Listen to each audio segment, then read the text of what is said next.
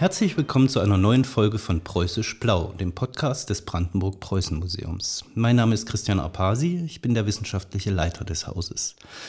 In unserem Podcast unterhalten wir uns ja vor allem über brandenburgisch-preußische Geschichte und Geschichten, müssen aber manchmal natürlich die Perspektive auch ein wenig öffnen und über den preußischen Tellerrand hinausblicken, denn die preußische Geschichte ist ja äh, eingebettet in größere Zusammenhänge. In jeder Folge gibt es immer auch ein Getränk, das mal direkt, mal indirekt etwas mit dem Thema der Folge zu tun hat und über dessen Geschichte wir euch natürlich auch ein bisschen was erzählen. Ja, auch wenn das Jahr 2023 nun schon einige Tage alt ist, möchte ich euch allen zuerst einmal ein frohes, glückliches und erfolgreiches neues Jahr wünschen. Einen guten Vorsatz äh, haben wir uns übrigens für dieses Jahr auch vorgenommen. Diesen guten Vorsatz hatten wir schon im letzten Jahr. Ähm, da hat das aber nicht ganz so gut geklappt. Äh, aber dieses Jahr versuchen wir das. Wir wollen ja jeden Monat mindestens eine neue Folge von Preußisch Blau veröffentlichen. Das ist tatsächlich nicht ganz so einfach, wie es klingt. Äh, wir sind ja keine professionellen Podcaster, sondern Museumsmacherinnen und Museumsmacher und da gibt es ja noch ganz, ganz viele andere Dinge ähm, ja, zu erledigen. Im Moment sind wir zum Beispiel mit der Vorbereitung unserer neuen Sonderausstellung ja voll auf beschäftigt. Das Thema verrate ich euch jetzt noch nicht. Ich kann euch aber versprechen, dass ihr ganz bald dazu etwas auf unseren Social-Media-Kanälen finden werdet und dass es dann auch eine extra Podcast-Folge zur neuen Sonderausstellung geben wird. Worüber ich aber jetzt schon sprechen kann, das ist natürlich das Thema unserer heutigen Folge. Äh, in unserer heutigen Folge wird es unter anderem um die namensgebende Farbe unseres Podcasts gehen, also um das preußisch Blau. Mehr zum Thema wird euch aber jetzt meine Kollegin Janette erzählen, die heute wieder an meiner Seite ist und die ich natürlich auch herzlich willkommen heiße. Hallo Janette. Hallo Christian und hallo liebe Hörerinnen und Hörer, die uns da draußen zuhören. Auch von mir noch alles Gute euch für das junge Jahr 2023. Ich freue mich auf alle neuen Podcast-Folgen in diesem Jahr und ich bin sehr gespannt, ob wir es schaffen, die Marke von einem Podcast pro Monat zu knacken. Ähm, heute haben wir ein äh, neues und vielleicht auf den ersten Blick eher untypisch preußisches Thema für euch. Schon seit jeher sind die Menschen ja dazu geneigt, beim Versprechen auf das große Glück, den großen Gewinn, ähm, Risiken einzugehen und manchmal dafür auch alles auf eine Karte zu setzen. Einige von euch haben vielleicht schon mal Lotto gespielt. Ich habe jetzt auch gerade gelesen, dass kürzlich eine Brandenburgerin aus dem Kreis Oberhavel 14 Millionen Euro im wow. Lotto gewonnen hat. Und ähm, ja, vielleicht hat der ein oder andere von euch auch schon mal einen Fuß ins Casino gesetzt. Ich persönlich war zweimal mit Freunden in so einer Spielbank, einmal in Frankreich und einmal in Deutschland. Und ich habe da festgestellt, dass meine Risikobereitschaft nicht ganz so hoch ist. Ich mir dann immer ein Limit gesetzt habe. Aber ich fand das doch immer sehr spannend zu beobachten, wie Hochrisikobereitschaften sind, wie die Spieleinsätze auch teilweise ganz leichtfällig auf, auf das Parkett gegeben werden. Ja, das Versprechen auf den großen Reichtum ist eben sehr verlockend. Und ganz egal, ob wir uns in der Gegenwart Gewinnspiele ansehen oder auch die Finanzgeschäfte der Börse in den Blick nehmen, das Streben nach mehr, das liegt dem Menschen irgendwie inne. In der heutigen Folge wollen wir uns mit diesem Phänomen ein wenig näher auseinandersetzen und werfen dafür einen Blick in das 17. und 18. Jahrhundert, genauer gesagt in die Zeit des Barock. In dieser Zeit war eine besondere Wissenschaft in Mode, ja sogar Kulturbestandteil der Zeit, die große Gewinne versprach. Die Alchemie. Parallel dazu gab es noch eine weitere, weniger fundierte Wissenschaft, die Goldmacherei. Dabei werden wir uns einem Goldmacher widmen, dessen Name und Herkunft gleich mehrere Spekulationen zulässt. Die Rede ist von Domenico Emanuele Caetano. Doch bevor wir uns diesem hochstaplerischen Helden oder besser gesagt Anti-Helden zuwenden, vielleicht zuallererst einmal gefragt, was versteht man eigentlich unter Alchemie und äh, welche Bereiche greift sie? Ja, wie so vieles in der Geschichte lässt sich die Frage, was genau die Alchemie ist oder war, nicht so schnell und einfach beantworten. Ich kann aber mal trotzdem den Versuch unternehmen. Ganz kurz gesagt ist die Alchemie eine Naturphilosophie, also der Versuch, die Natur in ihrer Gesamtheit zu erfassen, zu beschreiben und zu deuten. Die Wurzeln der Alchemie, die reichen sehr weit zurück, die ist sehr alt, bis in die griechische Antike und aus dem Griechischen stammt auch die namensgebende Bezeichnung. Im Griechischen gab es einen, Begriff, ein Wort, äh, Kymaia, äh, und das hat bedeutet so viel wie Schmelzung. In diesem griechischen Sinne ist die Alchemie also die Lehre des Gießens und hier kommen schon ja die Metalle äh, ins Spiel, die edlen und unedlen Metalle, die uns ja jetzt auch noch äh, beschäftigen werden. Ähm, ins Arabische wurde der Begriff dann als Alchymia übernommen und dann im Mittelalter sozusagen als Rückkulturtransfer aus dem, Late aus dem Arabischen wieder ins Lateinische gebracht und dort hieß das Ganze dann Alchemia oder Alchemie. Ähm, die meisten modernen Menschen, die verbinden ja mit dem Begriff der Alchemie ja Dinge wie Magie, Okkultismus oder eben auch die, die Goldmacherei, die du eben schon angesprochen hast. Und tatsächlich gab es sehr viele Alchemisten, die sich auch mit solchen Dingen beschäftigt haben.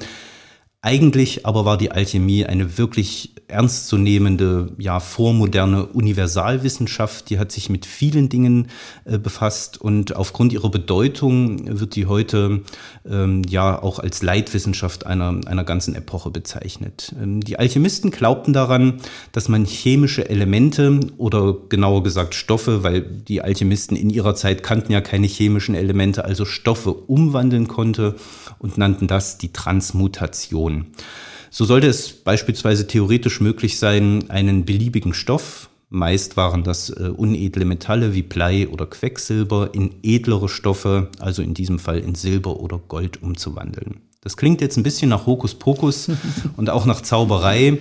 Ähm, und auch wenn diese Theorien aus unserer heutigen Sicht natürlich völlig abwegig sind, ja, waren die Arbeitshypothesen der Alchemisten, ähm, die versuchten sie dann auch übrigens mit Hilfe von tatsächlich wissenschaftlichen Experimenten zu beweisen, ja, waren diese Arbeitshypothesen eben ein wirklich wichtiges und auch notwendiges Bindeglied äh, auf dem Weg zu unserer modernen Naturwissenschaft. Äh, tatsächlich verdanken wir der Suche dieser Alchemisten nach ja, dem Stein der Weisen oder der Universalmedizin einige ja, durchaus wichtige Entdeckungen und Erfindungen. Äh, das Porzellan zum Beispiel ist ja ganz bekannt, da kommen wir vielleicht noch drauf zu sprechen, wenn noch Zeit ist. Oder auch den weißen Phosphor. Der weiße Phosphor wurde beispielsweise ähm, 1669 von einem Hamburger Alchemisten mehr oder weniger zufällig entdeckt. Hennig Brandt hieß der Mann. Der Brand wollte eben wie viele Alchemisten auch den Stein der Weisen herstellen. Dafür experimentierte er mit Urin, den er irgendwie unter Luftabschluss erhitzte. Und als Nebenprodukt äh, dieser Prozeduren schlug sich dann irgendwie so eine weiße Substanz an den Wänden eines Glasgefäßes nieder. Und der Brand stellte dann fest, dass diese weiße Substanz im Dunkeln leuchtete. Ja, und so war der weiße Phosphor und damit auch mehr oder weniger das erste Element der Chemiegeschichte entdeckt. Noch eines gilt es festzuhalten, und auch das ist ganz wichtig, man muss eben äh, die alchemistischen Goldmacher, die sich in der frühen Neuzeit, das werden wir jetzt noch hören, an vielen Adelshöfen auch einfanden, äh, von denjenigen unterscheiden, die ja Alchemie als Naturforschung betrieben und tatsächlich ja ihre Welt äh, irgendwie neu interpretieren wollten. Diese ja, forschenden oder naturforschenden Alchemisten, die gerieten auch deshalb wegen ihrer Forschungen häufig in Konflikt mit der Kirche oder mit den Kirchen, äh, führten aber dagegen häufig das Argument ins Feld, dass Gott sich eben nicht nur in der Heiligen Schrift offenbart hatte, sondern eben auch in seiner Schöpfung, also in der Natur und dass es deshalb auch legitim äh, sein muss, äh, auch die Natur eben zu erforschen. Mhm ein sehr spannendes Beispiel mit dem Brand, was man so beim Experimentieren mit eigentlich eigenkörperlichen Ex äh, Exkrementen äh, herausfinden kann. Ähm, wenn man das, äh, man kann das ja so festhalten, dass äh, sich damit um eine sogenannte Universalphilosophie handelt, die sozusagen den Weg für die moderne Naturwissenschaft äh, geebnet hat. Und du hast gerade den Stein der Weisen erwähnt. Ähm, was hat es denn damit auf sich? Es handelt sich ja dabei nicht um einen Stein, wie es der Name vermuten lässt, den man so in der Tasche mit sich trug, wie beispielsweise Edelsteine, denen dann auch so eine gewisse Kraft vorausgesagt wird. Was, was ist der Stein? der Weisen. Genau, das ist äh, völlig richtig. Der Stein der Weisen ist kein Stein. Bei dem Stein der Weisen ja, also man weiß natürlich nicht so genau, worum es sich dabei handelte, ähm, wie so vieles bei der Alchemie. Ähm, der Stein der Weisen ist, man kann sagen, eine ja, geheimnisvolle Substanz. Ähm, hier ja, ist es vielleicht die lateinische Bezeichnung, da heißt der Stein der Weisen der Lapis Philosophorum also eben der Stein der Philosophen oder der Stein der Weisen oder vielmehr die deutsche Übersetzung, die da irreführend ist. Ein bisschen näher kommt man dieser Beschaffenheit des Steins der Weisen vielleicht mit Hilfe der arabischen Bezeichnungen. Im Arabischen wird der Stein der Weisen El-Ixir genannt und das bedeutet auf Deutsch so viel wie Zaubertrank. Wichtig ist aber hier, ähm, dass ja mit diesem Elixir eher oder dass das eher eine medizinische Bedeutung hat und eben keine, keine magische. Mhm. Aus dem arabischen Elixir hat sich übrigens auch, ihr habt es vielleicht schon gehört, das deutsche Wort Elixier abgeleitet. Ähm, der Stein der Weisen, das ist übrigens auch die Substanz, mit deren Hilfe man aus unedlen Stoffen edle Stoffe machen konnte, also beispielsweise aus Blei Gold. Und viele Alchemisten glaubten auch, dass man aus diesem Elixier, dieser Substanz, manchmal wird es auch als Pulver beschrieben, ja auch eine Universalmedizin gewinnen konnte, nämlich in einer Mischung entweder mit Wein oder äh, also Rotwein oder destilliertem Wasser. Die Rotweinmischung, die nannte man äh, das Aurum potabile, also das trinkbare Gold. Und dieses Aurum potabile, das sollte tatsächlich gegen jede Krankheit helfen und auch als einziges Mittel den Alterungsprozess des Menschen aufhalten können. Ähm, ja, da haben wir eigentlich auch eine ganz gute Überleitung und ähm, die Verlangsamung des Alterungsprozesses natürlich ein sehr, sehr interessanter Aspekt. In jeder Folge von Preußisch Blau verköstigen wir ja immer ein Getränk, das thematisch dazu passt. Und für die heutige Folge hast du, Christian, uns ja ja, ein ganz besonderes äh, Wasser mitgebracht. Genau. Ähm, ich glaube, in Zukunft werden für uns ja keine Cremes mehr nötig sein müssen. Ähm, und zwar handelt es sich dabei um das Danziger Goldwasser. Hier steht Original Danziger Goldwasser. Ähm, das ist ein Gewürzlikör, in dem ja, wenn man das hier mal wie so eine Schneekugel schüttelt, sind kleine Blattgoldflocken äh, darin enthalten, ähm, die im Goldwasser schwimmen. Das Danziger Goldwasser enthält äh, unter anderem verschiedene Destillate von Kardamom, Koriander, Zitronen und Zimt. Selleriefrüchte. Die Geschichte dieses Likörs lässt sich sogar bis in das 16. Jahrhundert zurückverfolgen.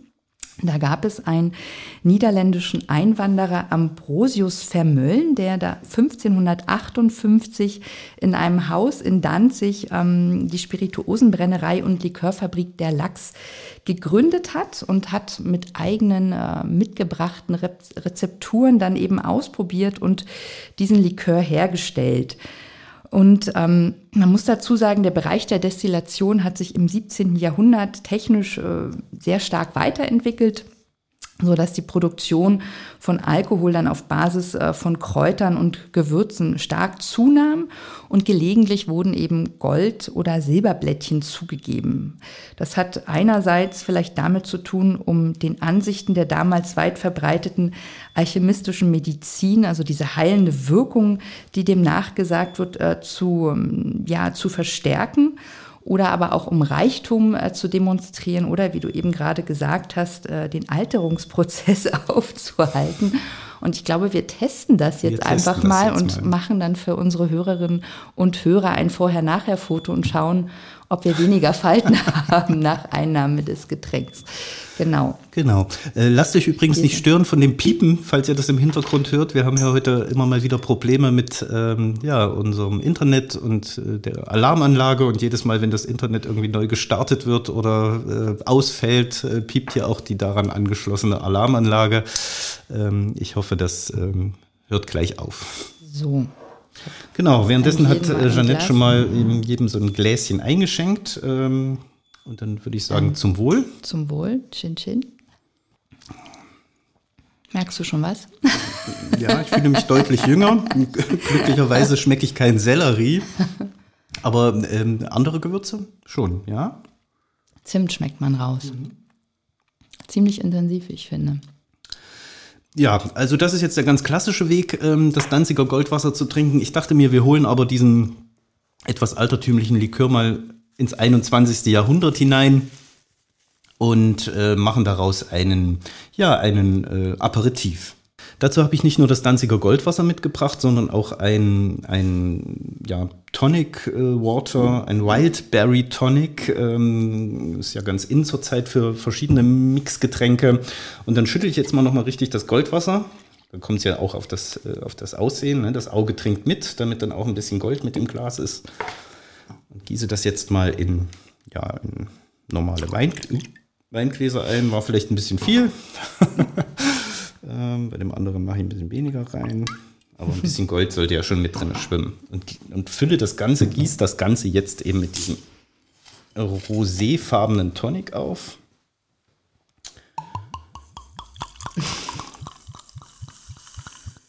Da mache ich jetzt auch ein bisschen mehr Tonic rein, damit das Ganze entsprechend verdünnt ist. Das sieht aus, als wäre gar kein Gold mehr drin.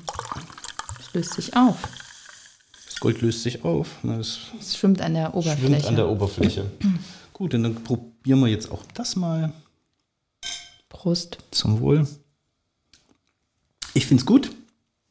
Passt nicht unbedingt gut. zur Jahreszeit. Ne? Ist eher so ein sommerliches äh, Getränk. Aber deutlich leichter als eben der doch schwere Gewürzlikör, äh, wenn man ihn pur trinkt. Ja, und dieses Getränk, also das Goldwasser, das passt ja auch ähm, ganz gut zu dem, was wir in der Folge 6 unseres Podcasts von Professor Dr. Müller-Balke, dem Direktor der Frankischen Stiftungen in Halle, gehört haben. Zu den Frankischen Stiftungen gehörte nämlich auch eine Apotheke und das äh, meistverkaufte Produkt dieser äh, Apotheke war die sogenannte Essentia Dulcis. Dabei handelte es sich eben auch um eine geheimnisvolle Goldtinktur, die eben gegen alle möglichen Krankheiten helfen sollte. Und das Rezept, das soll August Hermann Franke, also der Gründer der Frankischen Stiftungen, ja tatsächlich von einem Alchemisten bekommen haben. Und zwar auf dessen Sterbebett äh, soll er das dem Franke ins Ohr geflüstert haben diese Rezepte für solche Tinkturen äh, wurden oft weitergereicht, aber irgendwo muss es ja auch einen Anfang genommen haben. Das heißt, ähm, man muss ja auch irgendwie zu diesem Rezept, zum Erstellen des Rezeptes gekommen sein. Ähm, da schließt sich auch so ein bisschen meine Frage an, wie man eigentlich zur Alchemie gekommen ist. Also konnte man sich dazu ausbilden lassen und wenn ja, wo und wie fand diese Art der Ausbildung statt? Also wie ist man dazu gekommen? Ja, auch das ist nicht leicht zu beantworten, ähm, denn die Alchemie äh, war ja eine geheime Wissenschaft oder auch eine geheime Kunst. Das hat man tatsächlich als Kunst bezeichnet. Ähm, ja, da muss man vielleicht erst einmal den Begriff Alchemist noch mal näher eingrenzen. Das ist ja keine äh, geschützte Berufsbezeichnung. Also ganz allgemein, das habe ich auch schon mal angesprochen, kann man ja von den eigentlichen, also den ernstzunehmenden Alchemisten sprechen. Dann gab es noch die sogenannten Dilettanten und am Ende äh, dann die Betrüger, die betrügerischen Alchemisten.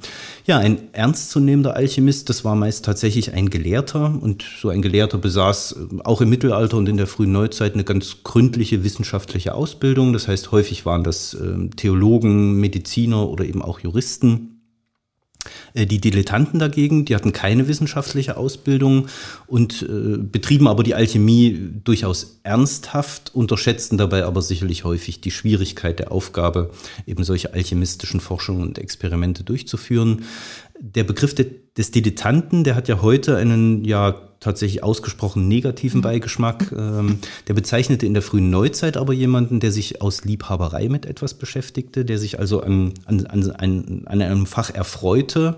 Ja, der Ursprung äh, des Wortes Dilettant liegt im Lateinischen, kommt vom, vom Verb delectare und das heißt tatsächlich sich erfreuen. Ja, diese dilettantischen Alchemisten, das waren häufig Adlige und Fürsten, konnten aber eben auch aus äh, angesehenen Handwerksberufen oder dem Klerus stammen. Der berühmteste alchemistische Dilettant oder dilettantische Alchemist war, glaube ich, Kaiser Rudolf II. Der hatte seine Residenz in Prag und machte eben Prag um die Jahrhundertwende vom 16. zum, zum 17. Jahrhundert tatsächlich zu dem Zentrum in Europa für Alchemie. Der betrieb natürlich auch sein eigenes Labor.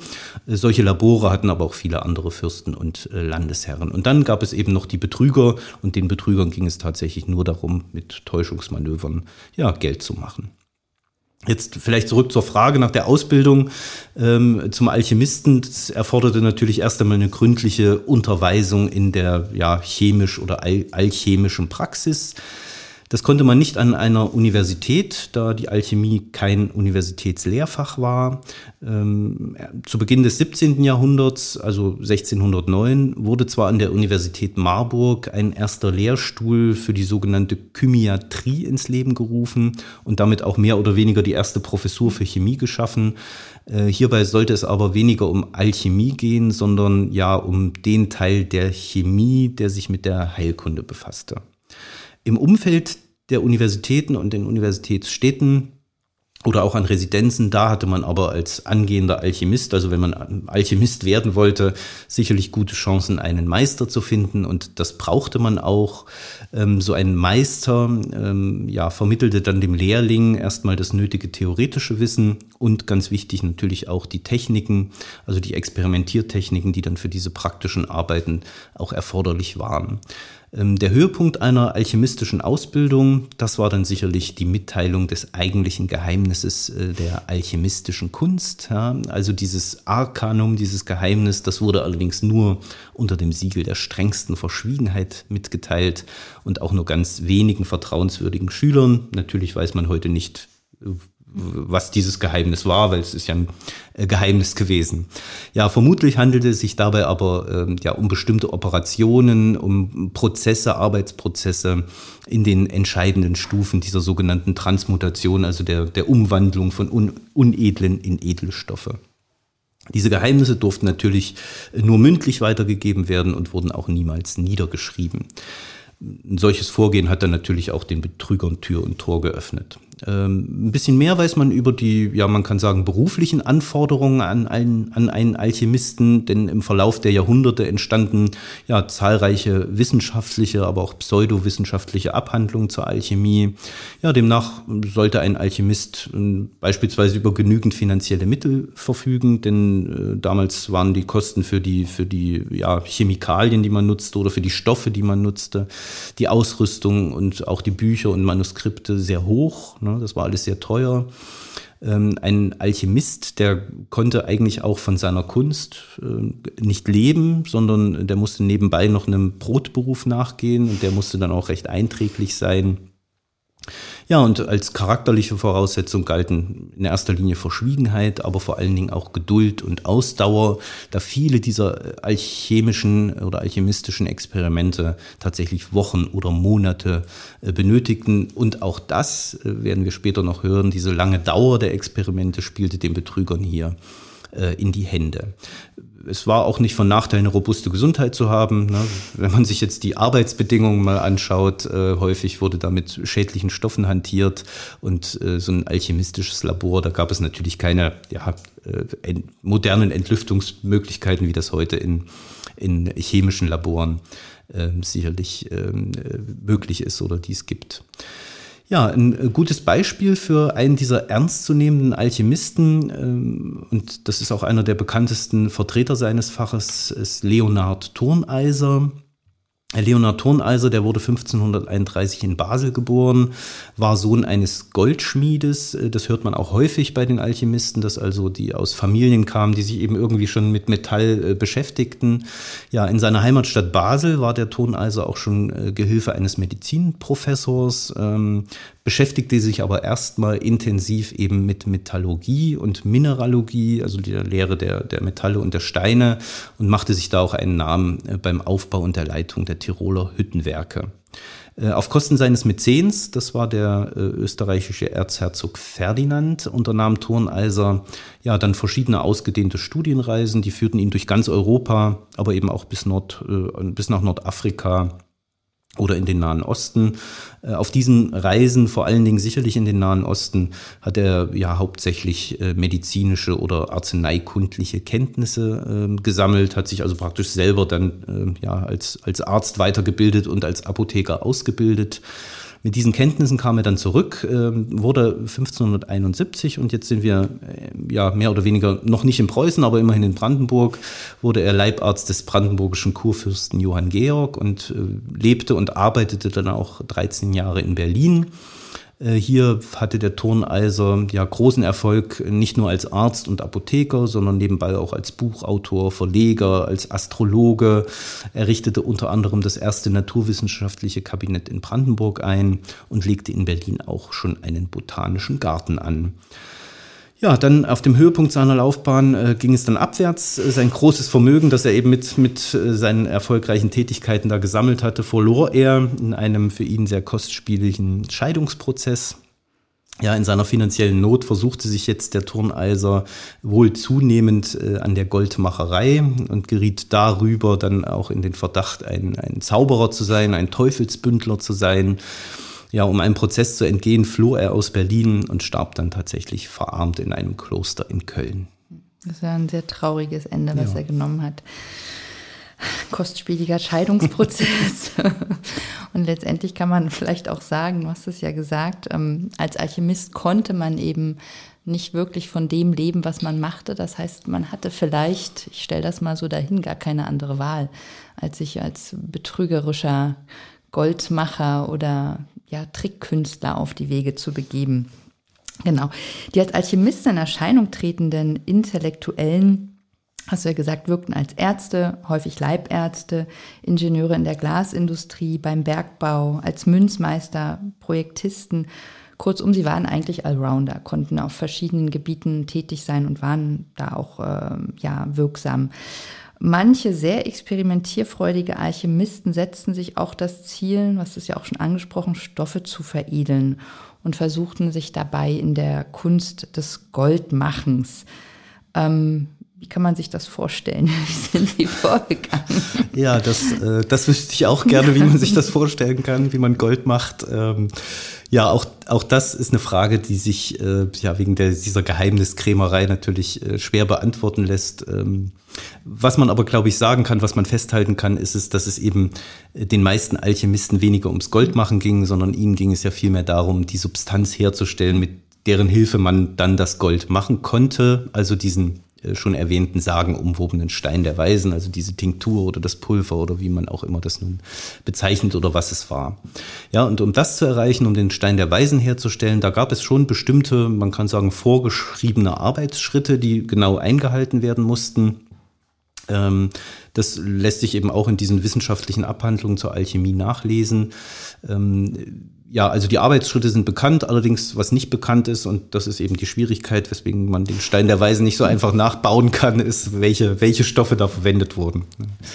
Also zuerst musste man mal einen Ausgangsstoff haben äh, und äh, ja, dieser Ausgangsstoff musste eben für die Herstellung des Steins der Weisen zur sogenannten Prima Materia zurückgeführt werden. Die Prima Materia, das ist Ursprungs Genau, genau. Die Ursprungsmaterie, der Urstoff, also etwas, was irgendwie in allen anderen Stoffen, glaubten die Alchemisten oder auch die, die Wissenschaftler dieser Zeit in allen Stoffen eben enthalten ist. Ähm, wenn man dann diese Prima Materia hatte, dann musste die nur noch nur noch in Anführungsstrichen ähm, zu einer sogenannten Ultima Materia, also der letzten oder höchsten Materie veredelt werden. Und die Stufen dieses Prozesses, die kann ich jetzt mal kurz äh, beschreiben oder aufzählen. Also der erste Schritt, den man unternehmen musste, das war die sogenannte Kalzination. Das war ein Erhitzen dieses Ausgangsstoffes.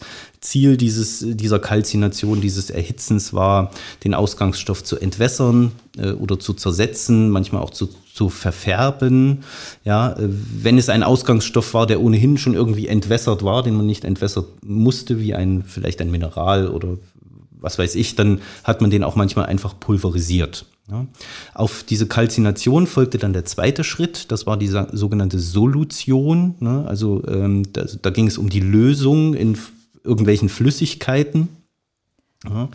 Die äh, Alchemisten haben aber tatsächlich jede Verflüssigung eines festen Stoffes als Solution bezeichnet, also beispielsweise auch das Schmelzen eines äh, Metalls.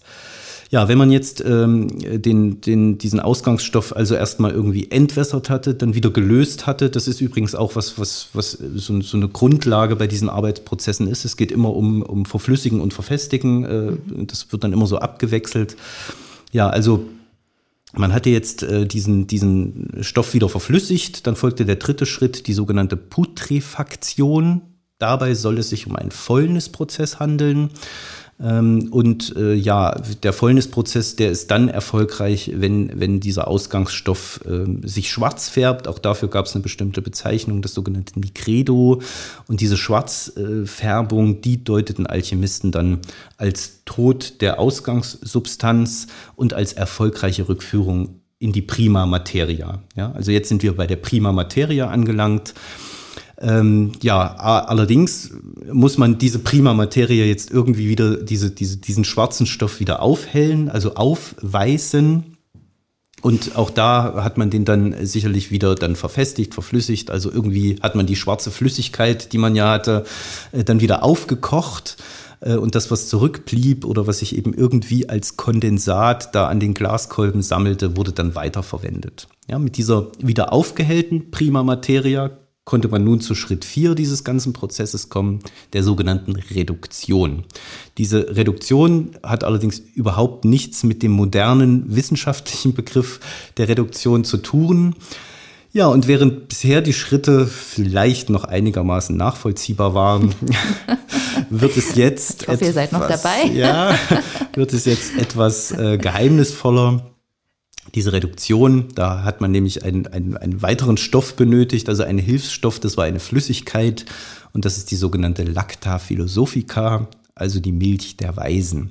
Und äh, mit Hilfe, jetzt wird es wirklich ein bisschen abgefahren, mit Hilfe dieser, dieser Milch der Weisen wird nun äh, diese, diese aufgehellte Prima Materia, also die gereinigte und vom Geist befreite Materie, der wird wieder nun äh, irgendein Geist hinzugefügt. Ja?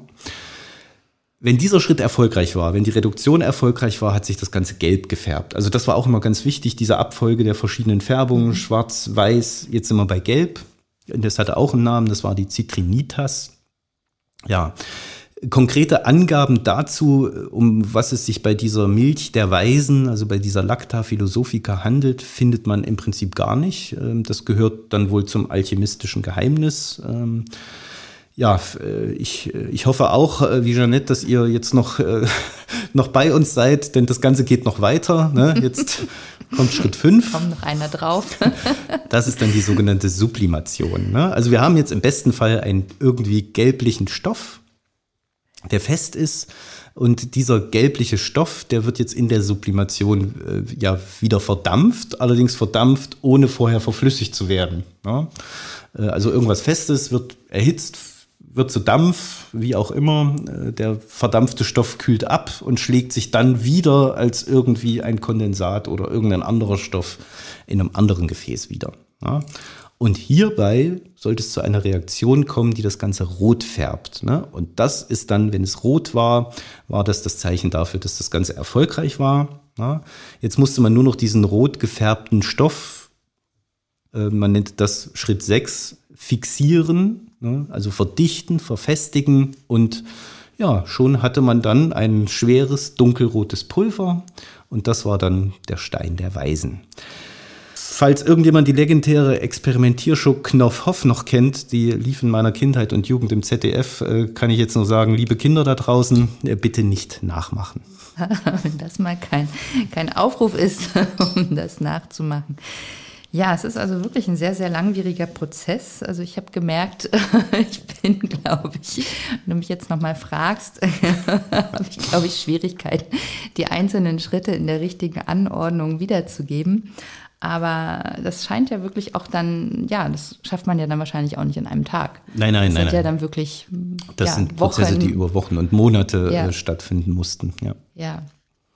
Warum war die Goldmacherei eigentlich in der Barockzeit so beliebt? Ja, dazu muss man vielleicht erstmal festhalten, ähm, dass die Alchemie im Mittelalter eigentlich ausschließlich oder fast ausschließlich von Mönchen und Geistlichen betrieben wurde. Hat vielleicht auch was damit zu tun, dass die Bibliotheken natürlich in den Klöstern waren, äh, wo das Wissen äh, aufbewahrt wurde. Auch das Wissen aus, ähm, aus, aus dem Nahen Osten, aus dem arabischen Raum, das wurde ja dorthin gebracht und dort festgehalten. Ähm, im, Im 16., vor allen Dingen aber im 17. Jahrhundert ähm, entwickelten dann aber auch breitere andere Bevölkerungsschichten Interesse an dieser alchemistischen Kunst. Äh, ganz besonders groß war das Interesse in adligen Kreisen und an Fürstenhöfen. Das lag sicherlich daran, dass äh, dort ja, genügend finanzielle Mittel zur Verfügung standen, um sich eben diese teuren Laboratorien einzurichten, vor allen Dingen aber auch eben, um sich äh, externe Experten, also Alchemisten, einzukaufen und für die verschiedensten Aufgaben dann zu beschäftigen. Ende des 16. Jahrhunderts äh, gab es tatsächlich kaum einen deutschen Hof, ob Herzog, Kurfürst, Kaiser, an dem nicht irgendwie äh, alchemistisch rumgeforscht und experimentiert wurde. Ja, auch der kurfürstlich-brandenburgische Hof in Berlin wurde schon unter Joachim II. Äh, zu einem Zentrum für Alchemie und den Kaiser Rudolf, ähm, den habe ich ja vorhin schon mhm. erwähnt. Äh, das, dieses fürstliche oder adlige Interesse an der Alchemie, das war allerdings nicht ja einfach nur eine Modeerscheinung, war nicht nur ein teures Freizeitvergnügen oder eine Flucht aus der Realität, sondern das hatte ganz im Gegenteil auch sehr praktische Motive. Die Hochzeit der Alchemie, das war nämlich auch eine Zeit, äh, in der Landesherren, also Fürsten, Könige, Herzöge, ja ihre Machtstellung gegenüber den anderen Ständen, gegenüber den, den Städten und auch gegenüber ihrem eigenen Landesadel ausbauten. Ja, da wurden fürstliche Höfe, wurden also als Machtzentren äh, etabliert, Verwaltungsapparate, also so eine Art vormoderne Behörden entstanden und man versuchte eben überall Infrastrukturen aufzubauen oder zu verbessern. Man versuchte die landesherrlichen Einnahmen äh, zu steigern, beispielsweise eben mit dem Ausbau äh, des Bergbaus oder der Förderung von Handwerken, die Luxusprodukte wie Glas äh, herstellten. Und wie du schon gesagt hast, waren eben die Alchemisten dann eben auch häufig Experten auf diesen Gebieten und beschäftigten sich eben mit Metallurgie, mit Bergbau, mhm. mit Glasmacherei, waren Ärzte oder Ingenieure oder ähnliches. Auf der anderen Seite musste auch in dieser Zeit eben jeder Hof äh, seine Machtstellung ähm, ja demonstrieren, äh, musste repräsentieren. Das geschah eben durch die zur Schaustellung einer standesgemäßen Architektur, dass Residenzen ausgebaut wurden, Schlösser gebaut wurden, aber eben auch, äh, das hatte was mit Kunst, mit, mit dem Abhalten von, von Festen, einer Festkultur zu tun. Und dazu gehört es eben auch, dass man Kunst- und Kuriositätensammlungen aufbaute, dass man prachtvolle Bibliotheken anlegte oder eben auch äh, teure äh, Laboratorien sich leistete. Das alles kostete immens viel Geld, oft viel mehr als so ein Landesherr äh, zur Verfügung hatte. Und da hoffte sicherlich so mancher Fürst eben auch darauf, äh, ja, mit der Alchemie auf wundersame Weise eben Gold herzustellen und die drückenden Schulden zu begleichen. Und an dieser Stelle äh, kamen dann eben auch häufig äh, die Scharlatane, Betrüger oder Hochstapler ins Spiel. Also eine Win-Win-Situation. Ja. ja, unter den Alchemisten dieser Zeit ähm, gab es ja auch einen sehr berühmten Fall in Preußen, der es auch weit weit über die Landesgrenzen hinaus geschafft hat. Ich hatte ihn in der Einleitung ja schon ganz kurz angesprochen. Gemeint ist der betrügerische Goldmacher Domenico Emanuele Caetano, der sich selbst äh, auch den Titel Conte de Ruggiero gab. An einer Stelle habe ich auch gelesen Prinz von Salerno. Mhm. Also da gab es einige Namen. Und um seine Person rankt sich ähm, ein ganzes Mysterium, also angefangen bei seiner Herkunft, denn dazu gibt es in der Literatur unterschiedliche Angaben. Es sind äh, Zeitzeugen, Fluchthelfer, Spießgesellen zu Wort gekommen, die ihn verpfiffen haben, aber unter anderem gab es auch einen Beichtvater der Familie Don Giovanni Leonardo da Vino. Und sie alle fügen sozusagen ein Mosaikstück, äh, ihr Mosaikstück bei zu einem großen gemischten Ganzen. Und ähm, ja, wenn die Gerichtsakten stimmen, muss Caetano um 1667 bis 1670 in Neapel geboren sein. Der Name lässt es ja schon verlauten, das klingt sehr italienisch. Er war wahrscheinlich auch ein Italiener. Ähm, die Biografie eines anonymen Autors sagt, dass er unweit von Neapel aus Petra Bianca stammt. Ähm, er soll Sohn eines Bauern und gelernten Goldschmieds gewesen sein.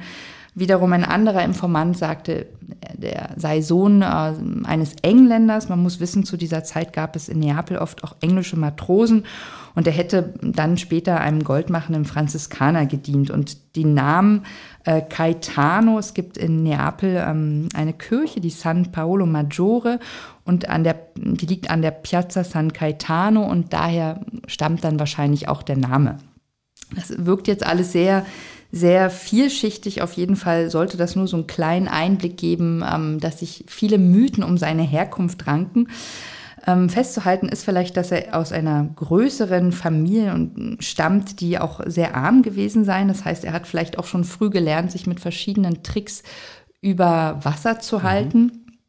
Welche Version jetzt auch immer ähm, die richtige ist, naheliegend ist vielleicht die Version, die besagt, dass sein Vater Goldschmied war und sich als Münch, äh, Münzfälscher ähm, ja, als Münch, Münzfälscher tätig war. Ich kann das Wort gar nicht aussprechen.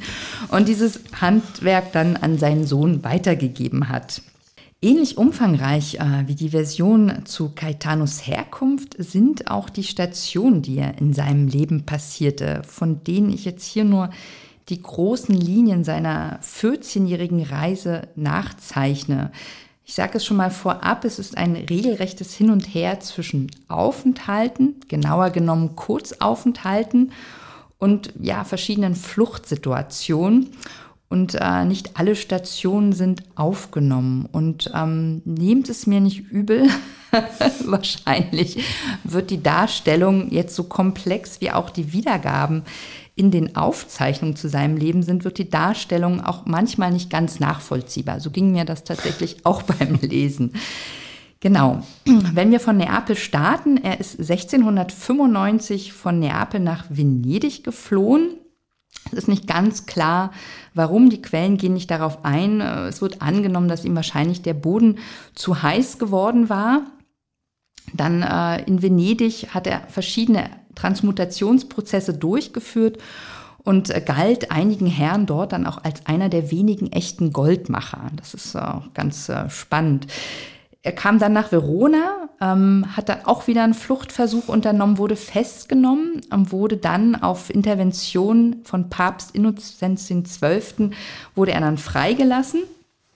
Hier spare ich einen kleinen Teil aus und gehe weiter ähm, nach Brüssel, wo er 1696 eintraf und ja auch auf fruchtbaren Boden traf. Er traf dort nämlich den Kurfürsten Max Emanuel, der zu dem Zeit äh, Statthalter der spanischen Niederlande war, aus denen später Belgien hervorgegangen ist. Der Kurfürst machte ihn zum Obristen und Generalfeldzugmeister. Das heißt, Caetano hat damit auch ja, eine militärische Laufbahn angetreten. Genau, hier muss ich dich mal ganz kurz verbessern. Äh, das heißt Generalfeldzeugmeister. Ich habe mir aufgeschrieben Generalfeldzugmeister. okay, Feldzeugmeister, danke. Auf jeden Fall die Ernennung dazu war natürlich auch ein strategischer Ansatz von Max Emanuel, denn er wollte eben auch nicht, dass ihm Caetano abhanden kommt und in die Hände anderer Staatsmänner und Fürsten gerät. Kann genau, man, also mit so einem, ja, ja, das kann man so sagen. Mit so einem militärischen Rang war ja auch immer so ein gewisses, äh, so ein gewisser Schutz äh, verbunden. Ne? Genau. Ähm, ja, Caetano hat zu diesem Zeitpunkt ähm, ja, sich wieder an der Flucht versucht. Nach zwei gescheiterten Fluchtversuchen ist er dann unter Aufsicht des Rats Peter von Dulac nach München gekommen und arbeitete dort zunächst unter der Aufsicht von Dulac in äh, Dulacs Haus äh, in der Residenzstraße 24 und später dann auch auf der Burg Grünwald. Burg Grünwald ist, ähm, ja, wurde zum Staatsgefängnis äh, ummontiert in der Nähe von München, wo er dann 1699 war. Hier entstanden während der Zeit der Inhaftierung auch Wandgemälde mit religiösen Motiven, die Caetano ja, aus Caetanos Hand stammen, die auch zum Teil heute noch erhalten sind. Und ähm, ja, nach anderthalb Jahren mit Hilfe eines, äh, eines Fluchthelfers gelang ihm dann wieder die Flucht ins Salzburger Land und er kehrte dann aber wieder nach Bayern zurück. 1702 setzte sich Caetano in Wien ab, wo er am Hof des alchemiegläubigen und hochverschuldeten Kaiser Leopold I. Ähm, landete. Er kehrte dann wieder zurück nach Bayern, zurück zu Max, Max Emanuel und ähm, ja, und äh, floh dann 1705 von Wien nach Berlin und ließ dort in Wien eine Menge betrogener Herren zurück, nahm sich aber eine neue Ehefrau, Maria della Torre, mit und er kam dann schließlich am Hof des Preußenkönigs Friedrich I. an, wo er dann auch nach zwei erfolgreichen Probetransmutationen aufgenommen wurde. Also wie ihr seht, es ist ein Hin und Her von Aufenthalten und Flucht und ähm, er hat wirklich viele Städte in Europa bereist, die jetzt hier alle nicht benannt sind. Aber wenn ihr Näheres dazu ähm, nachlesen wollt, ähm, es gibt zwei ähm, ganz gute Texte, die das auch ähm, sozusagen aus den Protokollen und den Gerichtsakten widerspiegeln. Das ist einmal ein Text von Klaus Priesner, Goldmacherei in Deutschland und Europa und der Text von Otto Kretz, ein Spiel um Gold und Macht. Ähm, diese Quellen werden wir euch dann auch in den Show Notes äh, anfügen, so dass ihr dann auch gerne nachlesen könnt, wenn ihr möchtet. Und wenn wir jetzt nochmal zum Praktischen zurückkommen, also er hat ja Probetransmutation durchgeführt. Ähm, wie gelang es ihm denn, seine Mäzene hinters Licht zu führen? Wie machte er Gold? Ja, wie gelang der Zaubertrick? Auch da kann ich nur sagen, ich, ich wüsste es gerne, aber ähm, ja, man weiß es eben nicht. Ähm, wie jeder gute Magier oder auch Illusionist hat er da sicherlich verschiedene Tricks und Techniken äh, benutzt. Ähm, und da, darüber gibt es auch Mutmaßungen, wie, wie sowas äh, vonstatten ging. Also so soll Caetano zum Beispiel immer wieder ja mit Gold gefüllte Rührgeräte oder Stäbe verwendet haben, mit Gold gefüllte Löffel äh, verwendet haben, die dann ja mit so einer dünnen Wachsschicht versiegelt waren. Und äh, während der Vorstellung ist dann eben zuerst das Wachs geschmolzen, während er da in diesem heißen Kessel oder glühenden Kessel irgendwie rumrührte und dann eben auch das Gold. Ja, sicherlich beherrscht, beherrscht er auch sowas, äh, ja, so wie so einen heimlichen Austausch ganz meisterlich. Ich stelle mir das dann immer so ähnlich vor wie diese, diese Zaubertricks, bei denen man Münzen verschwinden lässt und dann irgendwie hinterm Ohr wieder hervorzieht. Ne? Ähm, auf jeden Fall äh, war es aber sehr, sehr schwierig, solche Betrügereien zu bewerkstelligen. Denn, denn man muss auch äh, im Hinterkopf behalten, dass häufig die potenziellen Auftraggeber, also die Fürsten, ja schon von anderen Betrugsversuchen, von anderen Betrügern und Hochstaplern gehört hatten und deshalb, schon allein deshalb, ja, zum Teil sehr strenge Sicherheitsvorkehrungen bei diesen Probevorführungen, den Probetransmutationen ergriffen. Ja, es waren immer mehrere Zeugen anwesend. Häufig wurden Gerätschaften, die Laboratorien eben gestellt und auch bewacht, ne, während dieser langen Zeit, wo dann diese Experimente oder Prozesse liefen. Ähm, einige dieser Täuschungsmanöver, die sind aber schon in der zeitgenössischen Literatur zur Alchemie äh, teilweise, natürlich nur teilweise beschrieben, so etwa bei, bei Heinrich Kuhnrath 1597 äh, oder auch Michael Mayer 1617. Beide Werke, auf die ich mich jetzt beziehe, die kann man sich, wenn man das will, äh, online anschauen. Äh, Gibt es als Digitalisate bei der Staatsbibliothek München. Da können wir die Links auch gerne in die Shownotes stellen. Äh, immer wieder äh, ging es eben bei diesen Täuschungsmanövern darum, mehr oder weniger echtes Gold unbemerkt in den, in den Schmelztiegel reinzubekommen. Ja, so konnte man beispielsweise, wenn man eigene Tiegel benutzen durfte, die konnten mit einem doppelten Boden ausgerüstet sein. Man äh, erfuhr in diesen, in diesen Beschreibungen, dass manche Betrüger ausgehöhlte Kohlen irgendwie benutzten, äh, die dann verbrannten, wo dann das Gold irgendwie übrig blieb. Oder eben wie bei Caetano auch hohle Rührstäbe benutzten. Wenn Laboratorien bewacht wurden, konnte man beispielsweise vorher dafür sorgen, dass irgendwie ein Gehilfe sich da versteckte äh, und dann nachts hervorkam und eben das Gold einfach in den Gefäßen platzierte. Ja, auch, das ist dann sicherlich noch ein bisschen ein, ein, Schritt weiter in den verwendeten Substanzen, also die man da für diese Probetransmutation verwendet hat, konnte man schon Gold vorher einschmuggeln. Ähm, beispielsweise löst sich Gold äh, bis zu einem Gehalt von 10 Prozent, also bis zu einem Goldgehalt von 10 Prozent in Quecksilber auf. Und dabei verändert aber das Quecksilber ähm, nicht seine Konsistenz oder sein Aussehen, sieht also so aus wie Quecksilber. Wenn das dann verdampft, bleibt eben dann das Gold übrig. Ne? Und die Probetransmutation ist, ist erfolgreich bestanden. Aber wie gesagt, wie genau Caetano das anstellte, das ist nicht überliefert und da ist man eben auf Mutmaßung äh, angewiesen. Es gibt übrigens einen sehr äh, lesenswerten, wie ich finde, lesenswerten Roman, in dem äh, die Probetransmutation Gaetanos am, am Berliner Hof wirklich sehr atmosphärisch beschrieben wird. Dieses Buch, diesen Roman, den kann ich wirklich nur empfehlen.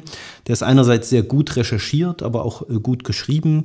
Äh, der Titel des Buches ist Der Vater und äh, geschrieben hat es Jochen Klepper. Ja, wahrscheinlich kann man davon ausgehen, dass Caetano verschiedene Helfer hatte, die ihn dann dabei unterstützt haben. Also auch wenn man die Fluchtversuche nachzeichnet, das hat er ja auch nicht alleine geschafft. Das ist ja, fällt ja in den Quellen auch immer wieder ja, der Name von, von ja. Helfern. Ja, genau, genau. Also Na Namen nicht, also es sind dann ja immer so diese anonymen, genau, ne, diese unbekannten Helfer, ja, ja, genau. die ihm da irgendwie zur Hand gehen. Ja. Genau. Wie erklärt es sich aber, dass die Fürsten und Könige immer wieder auf Caetano hereingefallen sind? Also warum hat man die Abenteuer, ich sag mal, des Helden durchgehen lassen, der, ja, wie wir es ja auch schon angekündigt oder angesprochen haben, mit seinen vielzähligen Fluchtversuchen ja nicht gerade Vertrauensarbeit leisten konnte? Ja, also ich glaube, ganz wichtig ist, äh, da mal festzustellen, dass man, ähm, ja, dass, oder dass die Betrogenen sich wirklich auch betrügen lassen wollten. Ne? Also die haben, die haben fest daran geglaubt, äh, dass äh, Gaetano tatsächlich über diese, diese geheimnisvolle Tinktur, also über den Stein der Weisen verfügte und eben wirklich Gold machen konnte. Das hast du ja auch äh, eben schon erwähnt äh, in seiner Station in Venedig, hm. äh, dass da eben einige hm. wirklich überzeugt waren, dass er einer der wenigen echten Goldmacher seiner Zeit ist. Er hat tatsächlich ja auch immer wieder äh, scheinbar erfolgreiche Proben seines Könnens abgeliefert und äh, immer wieder wurde er dabei auch äh, tatsächlich von, von ja, ernstzunehmenden Alchemisten, von Wissenschaftlern, von Gelehrten begutachtet, beobachtet, mhm. die ihm das auch abgenommen haben. Ähm, es waren, sagte ich auch schon, bei eigentlich allen diesen, dieser Probetransmutation Zeugen anwesend, häufig auch ganz kritische Geister. Ähm, der, der Sohn äh, des preußischen Königs, äh, also der Kronprinz Friedrich Wilhelm, der spätere Soldatenkönig, war einer davon. Der hat wirklich ganz argwöhnisch äh, alles ganz genau untersucht und hat da auch keinen Fehler irgendwie gefunden. Ja, zum anderen darf man, glaube ich, auch das ist nicht unwichtig, nicht vergessen, dass die äh, frühe Neuzeit äh, ja immer noch eine Zeit war, in der man in vielen Dingen ja äh, oder in ja, wo es so, so ein Glauben an nicht erklärbare Mächte mhm. gab, ja. Also allein schon die Existenz einer göttlichen Macht ne, ähm, wurde ja nicht hinterfragt. Also ich, ich denke, aber das ist jetzt wirklich nur meine persönliche Meinung, man, man, man zweifelte nicht in dem Maße, wie wir modernen Menschen das tun. Ja, heute wird ja viel, viel und schnell alles bezweifelt und ich glaube, damals hat man eben mehr geglaubt. Ja. Ähm, gleichzeitig äh, gab es in dieser Zeit, ähm, die noch in vielen Dingen dem Mittelalter sehr, sehr verhaftet war, aber auch ganz viele neue Entdeckungen und Erfindungen. Und viele dieser Entdeckungen und Erfindungen, die eben auch von Alchemisten äh, ja, unternommen wurden, die konnte man sich auch nicht so richtig erklären, weil man eben die chemischen Prozesse oder die physikalischen Prozesse, die dahinter standen, sich eben noch nicht erklären konnte. Also musste man mehr oder weniger auch da glauben. Ne? Zu diesem Gemenge, zu dieser Gemengelage, auch das habe ich äh, erwähnt, äh, gab es nun ja erste Ansätze einer, einer moderneren Verwaltung und Bürokratie, aber eben auch nur Ansätze. Ne? Und das alles äh, bildete eben ein gutes Umfeld für Hochstapler und Betrüger. Also ein Beispiel, ne, also wer wusste schon, wie jemand tatsächlich hieß. Ne? Es gab ja keine Personalausweise, keine fälschungssicheren Personalausweise, es gab keine ja, lückenlose Registrierung, keine Steuernummern und all das, was es eben heute den Behörden auch einfach macht, äh, eine Person zu identifizieren. Ja? Und dann verstand es Caetano äh, auch meisterlich, auch das findet man immer wieder in den wenigen Aufzeichnungen, ja, mit, mit, mit Erwartungen zu spielen. Ne? Also er oder, oder verschiedene Personen oder Akteure gegeneinander auch auszuspielen. Also immer wieder beschuldigt er, er andere, äh, ihn selbst äh, als Betrüger zu verleumden, damit äh, diese anderen seiner habhaft werden können. Also wenn er zum Beispiel aus Bayern mal an den Wiener Hof flieht und dort um Schutz bittet, dann sagt er eben, der bayerische Kurfürst, der würde ihn verfolgen um eben an seine geheime Rezeptur für diesen Stein der Weisen zu, zu bekommen. Und da will natürlich der der Kaiser in Wien, ne, der denkt vielleicht, okay, bevor ich das dem Bayer, bevor ich das Max Emanuel überlasse, dieses Geheimnis, dann will ich das doch lieber für mich selbst und gebe eben diesen Schutz, äh, der, der von mir erbeten wird. Ja, und so spielt er eben mit Erwartungen, mit Rivalitäten. Dann kommt noch was dazu, diese hohen Herren, die mussten sich ja immer, also ja, äh, ja standesgemäß auch repräsentieren. Ne? Da durfte man sich nicht lächerlich machen, nicht blamieren. Äh, also beispielsweise, wenn sie auf den Betrüger reingefallen waren, äh, dann haben sie vielleicht lieber geschwiegen äh, und dem vermeintlichen Hochstapler dann eben doch noch eine Chance gegeben und ihn nochmal zurückkommen lassen. Und so hat sich das dann eben ja äh, immer in die Länge gezogen. Mir ist noch gerade was eingefallen, was ich vorhin nicht genannt habe. Also es gab ja viele, die die an seine Goldmacherkunst glaubten. Es gab aber auch viele, die ganz genau wussten, dass oder davon ausgegangen sind, er sei ein Betrüger. Und ähm, was ich vorhin bei der Aufzählung der Lebensstation nicht erwähnt hatte, es wurde auch ein Steckbrief äh, zu ihm herausgegeben. Mhm. Und zwar soll diese Steckbriefaktion im Winter 1688, 89 äh, erfolgt sein in Italien. Das ist natürlich dann auch äh, ganz spannend zu sehen, äh, dass es vielleicht dann gar nicht über die Landesgrenzen hinweggekommen ist oder dass man eben doch ihm dann diesen Vorschuss gegeben hat, weil man vielleicht in einer prekären Situation war und Geld brauchte und ihm dann diese Chance geben wollte oder eben nicht. Ja, ja, äh, also sicherlich darf man bei, bei all diesen Überlegungen, wie es, wie es nun diesem, diesem Hochstapler gelang, immer wieder ähm, irgendwie Fuß zu fassen, immer wieder einen neuen Fürsten äh, praktisch zu betrügen, darf man die, diese ganzen politischen Gegebenheiten äh, der, der, des frühneuzeitlichen Europa nicht vergessen. Also wenn man aus Neapel, das war ja ein eigenes Königreich, mhm. das Königreich Neapel, das hatte also, war zwar in Italien, aber eigentlich war das nicht Italien, mhm. sondern eben ein, ein, ja, von den, vom spanischen Herrscherhaus regiertes äh, Königshaus. Ähm, dann gab es ja dann noch den Vatikanstaat, auch mhm. we wesentlich größer als heute, dieses kleine Fleckchen da in Rom, äh, also eine richtige landesterritoriale Landesherrschaft, dann diese norditalienischen Fürstentümer, äh, ne, äh, Venedig noch dazu, die, die, Stadtrepubliken. Also das waren äh, ja ein kunterbuntes Gemisch. Genauso sah es im Prinzip auch äh, im deutschsprachigen mhm. Raum auch aus, auch das, das und das Heilige Römische Reich äh, deutscher Nation ja auch so ein Konglomerat aus ganz verschiedenen mhm. Herrschaftsformen Formen und Herrschaftsgrößen. Also schon allein das hat es eben solchen Betrügern einfach gemacht. Man ist eben über eine Landesgrenze gegangen und konnte sich dann mehr oder weniger neu erfinden. Ja. Ja. 1705 kommt Caetano ja dann nach Berlin, wie ich auch in der ähm, Darstellung der Station erwähnt habe. Ähm, da wurde er ja, ja nahezu sehnsüchtig erwartet, kann man sagen. Also er wurde regelrecht abgeworben. Es gibt ähm, unter anderem Auszüge von Briefen äh, aus den Gerichtsakten. Das sind die historischen Nachrichten von dem betrügerischen Leben und unrühmlichen Ende des angeblichen Grafen Don Domenico Emanuel Caetano. Die findet man in den äh, Göttinger Digitalisierungszentrum. Und da, ja, da sind halt äh, verschiedene Auszüge auf Italienisch an äh, Caetano gerichtet. Ähm, da wird er beispielsweise, ich mache mal so einen Stichprobenauszug, äh, Il nostro amico caro, unser, unser lieber Freund, e tanto aspettato a Berlino, er wird sehr in Berlin erwartet, also sehnsüchtig erwartet, gut, das dichte ich jetzt dazu. Ähm, ihm werden in diesen Briefen auch Dinge versprochen, die er erhält, wenn er nach Berlin kommt. Also da ist an einer Stelle unter anderem die Rede von äh, vier Pferde sind ihm bereitgestellt und er muss dafür auch nichts bezahlen. Ähm, ja, er kommt dann eben nach Berlin. Also diese Briefe, die Werbungsbriefe haben äh, Erfolg mit sich gebracht. Welche Situation fand Caetano ähm, um 1700 am Hof in Berlin vor? Ja, also ähm, zuerst einmal ein König, der, der ja, wie du sagtest, ihn sehnsüchtig erwartete. Und das nicht ohne Grund. Dieser König, der brauchte nämlich dringend Einnahmen. Ne? Der hatte eine sehr aufwendige Hofhaltung zu finanzieren. Wenige Jahre bevor Caetano nach Berlin kam, also wie gesagt, ne, 1705 äh, kommt er nach Berlin. Wenige Jahre vorher, 1701, hatte sich der Friedrich, der war bis dahin Kurfürst von Brandenburg, zum König gekrönt. Ja, sowas war nicht ungewöhnlich. Ne? In, in, dieser Zeit taten viele Fürsten alles, um ihren eigenen Rang eben äh, zu erhöhen, um ein Treppchen höher auf der Rangstufenleiter da zu klettern.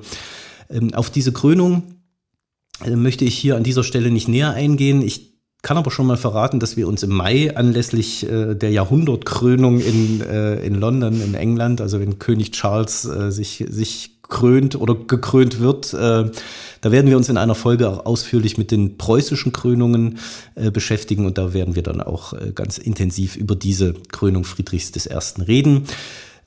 Ich kann aber jetzt, oder ich, was, was feststeht, ist, dass dieses Krönungsprojekt eben äh, enorm teuer war. Das kostete Millionen. Mhm. Aber nicht nur die Krönung selbst war sehr teuer, sondern eben auch das äh, standesgemäße Leben, das er dann als Monarch führe, führte, führen musste. Es reichte nämlich damals nicht, äh, eine Krone zu tragen, um eben beispielsweise von anderen äh, Königen äh, Europas auch als gleichwertig anerkannt zu werden, sondern man benötigte auch eben den entsprechenden Hof mit einer Hauptresidenz, mit vielen Nebenresidenzen, mit der kostbaren Kleidung, mit Tafelgeschirr aus Gold und Silber mit Juwelen. Äh, man musste die ganze Familie auch entsprechend ausstatten.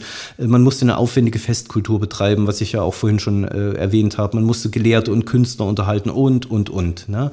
Und wenn man für all das nicht über ja, natürliche Ressourcen und Bodenschätzen äh, verfügte, wie das zum Beispiel das Reiche Sachsen hatte, ne, mit August dem Starken, der ja auch König wurde, König von Polen, äh, dann blieb eben nur ein Leben auf Pump, auf Kredit und ja, irgendwann muss jeder Kredit zurückgezahlt werden. Ja, und das bildete natürlich dann einen ganz guten einen guten fruchtbaren Boden für Caetano und ja, sein betrügerisches Vorgehen, Unternehmen wie du ja gerade gesagt hast, so ein Leben als Monarch, also nicht nur die Krönung, sondern eben auch das, was dann danach folgt, er hat sich einiges kosten lassen. Aber auch äh, Caetano konnte sich am Hof nicht beklagen. Wie lebte er denn? Ja, also auf äh, ziemlich großem Fuß hat er gelebt. ja, also er hatte sich gut gehen lassen. Ähm, es gibt muss man sagen, wenige Zeit oder, oder verlässliche Zeit- oder Augenzeugenberichte äh, zu Caetano. Aber wir haben zumindest den Bericht eines direkten Augenzeugen, auch aus der Zeit, die äh, Caetano in Berlin verbracht hat. Dieser Bericht stammt aus der Feder äh, von einem bekannten Alchemisten, von Johann Konrad Dippel und ist zu finden in einem Werk aus dem Jahr 1733, also auch noch relativ zeitnah zu, den, zu den Ereignissen. Ja, das, dieses Werk trägt einen sehr umständlichen Titel, heißt Christian Christianus Demokritus, ein aufrichtiger Protestant, gegen ein in verwichener Leipziger Jubilatmesse ihm fälschlich zugeschriebenes Skriptum. Ne? Das wow. ist ja durchaus üblich für die Zeit, dass Bücher solche Titel hatten. Ja, aber daraus lese ich jetzt mal ein paar Zeilen vor. Das wird ein bisschen leichter verständlich als der Titel, ich verspreche es. Ja, man führte uns zu ihm, also zu Caetano, in ein Zimmer, darinnen aufs Mindeste drei bis vier Dutzend geladene Pistolen an den Wänden hingen. Der Herr Graf schien mir zu zittern und zu beben bei unserer Ankunft und zeigte so wenig Gräfliches an seiner Visage als kein Savoyard, der mit seinem Raritätenkasten und Murmeltieren herumreise, zeigen kann. Ehe wir noch ankamen, so hatte er, wie es die Marktschreier machen, schon alle Testimonia publica und Patenten von seinen häufigen Projektionen an so vielen Höfen auf der Tafel ausgebreitet. Ne? Also er zeigt jetzt die Beweise, dass er eben ähm, tatsächlich äh, Gold machen kann. Ähm, und wenig später schreibt dann der Dippel noch, äh, er führte uns oder er führte einen recht fürstlichen Staat und konnte die Woche durch kaum mit tausend Dukaten auskommen. Seinen Dienern deren wohl 20 an der Zahl waren, gab er recht königliche Livreen, also Kleidungen. Sein Weib oder, oder, Frau Gemahlin hatte aufs Mindeste von einer halben Million Juwelen am Leib, ob schon sie nur eine Fleischerstochter aus Wien war. Ja, was zeigt eben, scheint wirklich sehr, sehr viel Geld gehabt zu haben. Ein anderer, ein anderer Bericht ähm, über dieses Berliner Leben Caetanus, der stammt aus dem Jahr 1790. Ähm, das ist, kommt auch aus dem Buch, was du schon erwähnt hast, mhm. also diese historischen Nachrichten vom betrügerischen Leben äh, des Grafen Caetano oder des Conte de Ruggiero. Der Verfasser dieser Biografie, der ist anonym, ne, aber er versichert, dass er hier Einsichten in originale Akten wie mhm. eben die Briefe äh, oder auch Prozessakten hatte. Und da kann man äh, unter anderem Folgendes lesen. Man gab ihm, also wieder dem, dem äh, Caetano, das Fürstenhof auf dem Werder zur Wohnung. Die königlichen Köche mussten ihn mittags mit zehn, abends mit acht Speisen beköstigen und die dazugehörige Quantität an Rhein, Moseler, Champagner und Burgunderwein nebst Wachslichtern und anderen Notwendigkeiten zu liefern, welches dem König mit dem, was in Küstrin und zur Auslösung seiner zu Hamburg, Hannover und Berlin, also das waren dann immer so Fluchtstationen, versetzten Juwelen, Silbergeschirr und andere Effekten an die 15.000 bis 16.000 Taler kostete, also eine unvorstellbar große Summe. Und dann geht es weiter. Caetano lebte indessen herrlich und in Freuden, hatte lustige Tischgesellschaften, unter denen besonders fast täglich der Harlekin von der damals in Berlin anwesenden italienischen Truppe war, in dessen und anderer aufgeräumten Leute Gegenwart äh, er ganz ohne Sorgen zu sein schien. Dazu, zu all dem passt dann auch eine Beschreibung äh, einer seiner Fluchten oder vielmehr zu, äh, eine Beschreibung dessen, was er auf der Flucht mitnahm oder wen er auf dieser Flucht mitnahm, um mal zu sehen, was, was da so für eine, ja, für eine Entourage um ihn rum ist. Ja, da kann man lesen, dass äh, Caetano aus seiner, auf seiner Flucht aus Preußen nach Hamburg äh, unter anderem zwei Kutschen benutzte. Das waren nicht irgendwelche einfachen Kutschen, nein, da war, davon war eine ein Sechsspänner, das andere war ein Vierspänner, also er hatte auch schon zehn Pferde dazu. Ne? Das waren also wirklich Herrscher herrschaftliche Karossen, extrem teuer. Mit ihm auf der Flucht waren, also er ist nicht allein geflohen, da war noch seine Frau dabei, dann noch die Schwiegermutter, ein Kammerdiener, der Kammerdiener hatte auch noch eine Frau, dann kam dann noch ein Lakai dazu, ein Page und ein sogenannter Haiduk, also Dabei handelt es sich wahrscheinlich um einen Söldner aus, aus Südosteuropa. Der wird Caetano sicherlich als Leibwächter gedient haben. Die Bücher, aus denen diese Zitate stammen, auch das hast du schon gesagt, bei einem sind digitalisiert und online zugänglich. Ähm, also sind beide online zugänglich. Auch das findet ihr, wie gesagt, in den Show Notes. Mhm. Ja, also ein sehr luxuriöser und ausufernder Lebensstil. Und wenn man das, äh, ja, wenn man das auf den Caetano bezieht und auch gleichzeitig auf Friedrich I., der ja auch einen gewissen Lebensstil als Monarch pflegte, ist es dann auch gar nicht, ja, auch gar nicht äh, verwerflich, wenn Friedrich I. dann irgendwann die Geduld ausging, denn es kam ja auch nicht wirklich Gold zustande. Und ähm, ja, das versprochene Gold blieb aus, die Schuldenkasse wuchs und das Vertrauen war verloren. Genau, das war weg. Und ja, also Friedrich äh, wollte irgendwann mal ähm, ja seine, seine Investition, die er hier getätigt hatte, auch wieder reinholen und natürlich noch viel mehr ähm, äh, bekommen und verdienen. Ähm, ja, Gaetano versprach immer wieder, ne, also zögerte das immer wieder hinaus, ähm, versprach eben sein Geheimnis zu enthüllen oder ähm, manchmal auch dem König eben dann eine große Menge seiner Tinktur herzustellen. Das war auch so eine so ein alchemistischer Kniff oder ein, ein, ein Schritt im ernsthaften alchemistischen Prozess, das nannte man Multiplikation. Das machte sich der, der Caetano natürlich auch zunutze und sagte, er würde eben immer nur so eine kleine äh, Menge der Flüssigkeit haben, aber er würde das Geheimnis der Multiplikation kennen und könnte eben dadurch riesige Mengen von dieser Tinktur herstellen und riesige Mengen Gold. Also ich, ich glaube, in in Wien hat er mal 70 Zentner Gold jemandem versprochen. Ne? Ähm, aber, sagt er immer, diese Multiplikation, das wäre eben ein sehr, sehr langwieriger Prozess. Das würde mindestens 60 Tage dauern und äh, würde auch nicht immer gut gehen. Also es könnte durchaus sein, dass man das dreimal machen müsste, sodass dann eben ja, 180 Tage oder ne, also mhm. vergehen würden. Und so zögerte er eben das immer wieder hinaus, ähm, unternahm in der Zwischenzeit, wie wir gehört haben, ja verschiedenste Fluchtversuche, ja. wurde dann immer wieder zurückgeholt oder unter Drohungen überredet, äh, zurückzukehren. Ja, irgendwann äh, kam man ihm dann aber auf die Schliche oder ja, da war dann die Geduld zu Ende. Man, man öffnete die, die, die Gefäße, in denen diese Multiplikation stattfinden sollte, fand dann eben nichts. Es erklärt vielleicht auch, er ist ja relativ lange auch in Berlin am Hof gewesen. Ne? Also ja, ja, ja, ja, erstaunlich. Das waren 60, ja mehrere Jahre. Ne? Ja, ja, ähm, also mehrere Jahre. insgesamt vier Jahre äh, war er dort und äh, hat eben diese vier Jahre eben ist, ja, die Zeit immer wieder herausgezögert und hatte eben ein schönes Leben dort. Ne? Dann kam man ihm aber letztendlich auf die Schliche oder verlor die Geduld. Äh, er ja, bekam Wind davon, wollte wieder fliehen. Die letzte Flucht, die sollte ihn nun weit, weit weg von Preußen führen. Äh, er wollte nach Spanien, vielleicht dort wieder, wieder neu anfangen, ne, weil die, die Nachrichten über ihn da bis dahin vielleicht nicht, nicht gereicht haben. Ja, allerdings kam er nur bis Frankfurt am Main. Äh, dort wurde er erkannt, festgesetzt. Die Preußen verlangten seine Auslieferung, dem wurde auch stattgegeben. Er wurde dann in der Festung Küstrin inhaftiert und jetzt machte man ihm tatsächlich den Prozess. Mhm. Er wurde angeklagt.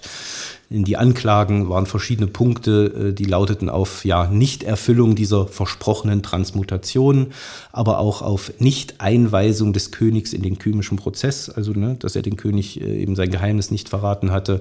Dann kam noch zweimalige Flucht dazu, Konspiration zur Flucht, also Verschwörung, Verrat und andere Betrügereien. Das waren sehr, sehr äh, schwerwiegende, ernste Anklagen, vor allen Dingen, wenn man da so Konspiration, Verrat, ne, Dementsprechend lautete dann auch das Urteil. Das wurde am 17. August 1709 verkündet. Ähm, und äh, ja, die Richter verkündeten eben, dass Caetano zu hängen habe wie ein Dieb. Also man äh, hängte ihn auf dann am Galgen und äh, er musste dabei ähm, ja eine aus heutiger Sicht sehr kuriose Kleidung tragen. Ne? Also auch das im Gerichtsurteil wurde das festgelegt, ähm, dass äh, die Kleidung und auch der Galgen mit Flittergold äh, beklebt werden sollten. Ja? Man machte da auch wirklich kurzen Prozess, das ging recht schnell. Äh, fünf Tage später fand die Hinrichtung statt ähm, und Caetanos letzte Worte, ähm, die sind überliefert, die sollen gewesen sein, oh welch ein edler Geist wird hier zerstört. Ja, über diese Hinrichtung wurde auch ausgiebig berichtet. Da gibt es unter anderem ein Flugblatt, da sieht man ähm, Gaetano am, am Galgen hängen. Na, auch das ist als Digitalisat äh, verfügbar, äh, diesmal von der Staatsbibliothek Berlin. Und auch das, äh, da findet ihr den Link in den Show Notes und könnt euch eben dieses etwas makabere Bild und die Berichterstattung dazu anschauen.